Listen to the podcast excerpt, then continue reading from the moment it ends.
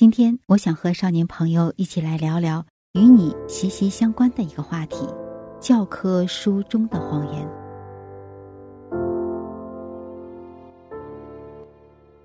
我知道你作为学生，对课本有着一种天生的信任和依赖。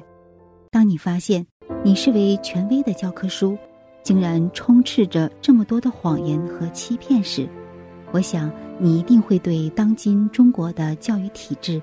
有一个全新的认识和思考。穿越时空的手术。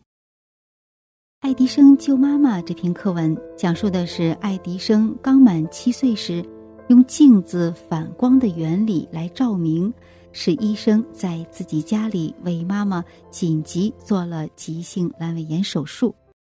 美国加州大学的中国学生何毅，根据相关的资料查询。研究后得出这样的结论：医学史上对于阑尾炎手术的最早论述是在1886年，而爱迪生生于1847年，也就是说，爱迪生七岁时不会有阑尾炎手术的说法。他为此还咨询了自己的父亲，一位有着二十多年经验的外科医生。他父亲的说法是。油灯反射属于有影灯，这样的条件根本无法进行阑尾炎手术。子虚乌有的草帽记。小学五年级的语文课本上册中有一篇课文《草帽记》，讲的是长征期间贺龙用计谋不费一枪一弹使对方军队自相残杀的故事。从历史上来看。一九三四年的炎夏，贺龙和夏曦领导的红三军还没有开始长征，而是在湘黔川交界地区打游击战。所谓的红军长征始于一九三四年十月十日，那时的贺龙与他率领的部队并不在江西中央苏区。当长征飞机从湘西向贵州这些条件都可以满足时，已是十一月了，早就不是热得汗流浃背的炎夏了。没有了炎夏，草帽季怎么可能实现呢？大地主刘文彩的故事，在课文的描述中，刘文彩是中国最臭名昭著的大地主。他不但在家中的水牢里折磨欠租的农民，还欺男霸女，无恶不作。近年来，有关历史真相被逐渐还原，其实被中共说成大地主、大坏蛋、旧社会剥削阶级典型的刘文彩，是一个远近闻名的大善人。他不但投资修建了成都到大邑的公路，还修筑了万城堰水利工程和当地的水电站，就连当地最有名的文采中学。也就是现在的安仁中学，也是他晚年几乎耗尽家产修建起来的。该校至今仍然是四川乃至全国最好的学校之一。而且学校建成后，刘文彩还特意规定，校产属于学校，刘家子孙不得占有。马克思那双神奇的脚，同学们。你从教科书中都曾看到过，马克思在大英博物馆图书馆里勤奋读书，把水泥地磨出坑的故事。可事实真相到底是怎样的呢？一位网友二零零四年二月二十六日在网上发表的文章，里面专门谈到了他因崇拜马克思那双神奇的脚而拜访大英博物馆图书馆的事情。这位网友写道：“上周末去大英博物馆，我进了图书馆以后，自然好奇，当年马克思坐在什么地方，就和图书管理员问起。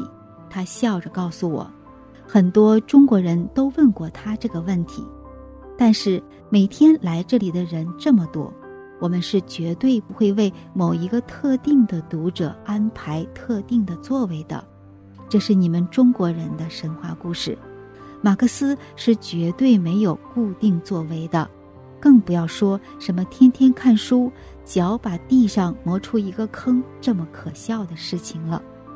我当时觉得很惊讶，不死心，又找到里面更高的主管，继续追问马克思固定座位的问题。主管非常耐心地向我解释说：“这是绝对没有的事情，我们对每一个读者都一视同仁。”至于马克思的脚把水泥地磨出大坑的疑问，他风趣地对我说：“我们的地毯是经常换的，马克思估计连地毯都磨不出洞来，更何况地毯下面是地板，而不是中共说的水泥。”知道真相后，这位网友十分气愤，在网文中感慨：自己被骗了这么多年。不知道从小接受的教育里面还有多少这样的惊天谎言。政治书中的自焚伟案，二零零一年一月二十三日，在天安门广场上燃起了自焚之火。中共称是法轮功学员所为，控制媒体全面炒作，但央视播出的自焚录像却暴露了许多破绽，仅举两例。一，采访不穿隔离衣，气管切开能唱歌。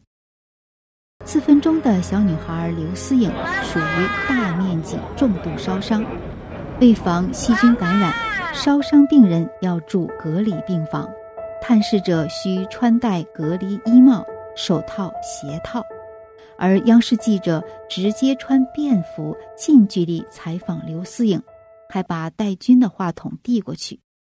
刘思颖气管切开后很快就能唱歌，完全不符合医学常理。二，塑料瓶烧不破，警察摆拍。自焚者王京东的衣裤已经被火烧焦，但他两腿间装着汽油的塑料瓶却完好无损。更不可思议的是，警察拿着灭火毯站在王进东身旁，特意等他喊完口号后。再给他盖上灭火毯。同学们，你发现这些问题了吗？二零零一年八月十四日，国际教育发展组织在联合国会议上就天门自焚事件强烈谴责中共的国家恐怖主义行为。声明说，从录像分析表明，整个事件是政府一手导演的。中国代表团面对确凿的证据，没有辩词。该声明已被联合国备案。现在很多人都明白自焚真相，连中共的媒体也不敢再拿自焚说事。然而，这样的伟案却依然写在课本里，利用孩子的同情心去煽动对法轮功的仇恨，让孩子敌视信仰真善忍的好人。这是中国孩子最大的悲哀。为什么三退能保平安？三退是指退出中共的党团少先队组织。当初我们举手宣誓加入少先队共青团时，都发过要为共产主义奉献终身的誓言。由于共产党自从建立政权以来，坏事做尽，土改、正反、文化大革命、六四屠杀学生等。杀害了八千多万中国同胞，如今又迫害修心向善的法轮功，干了这么多坏事，上天必定要灭他。那么上天灭他时，当然会连累他的成员、党员、团员、少先队员一起给他。所以退出中共组织是表明自己不是邪恶的一份子。避免在天灭中共时受到连累。同学们，你们明白了吗？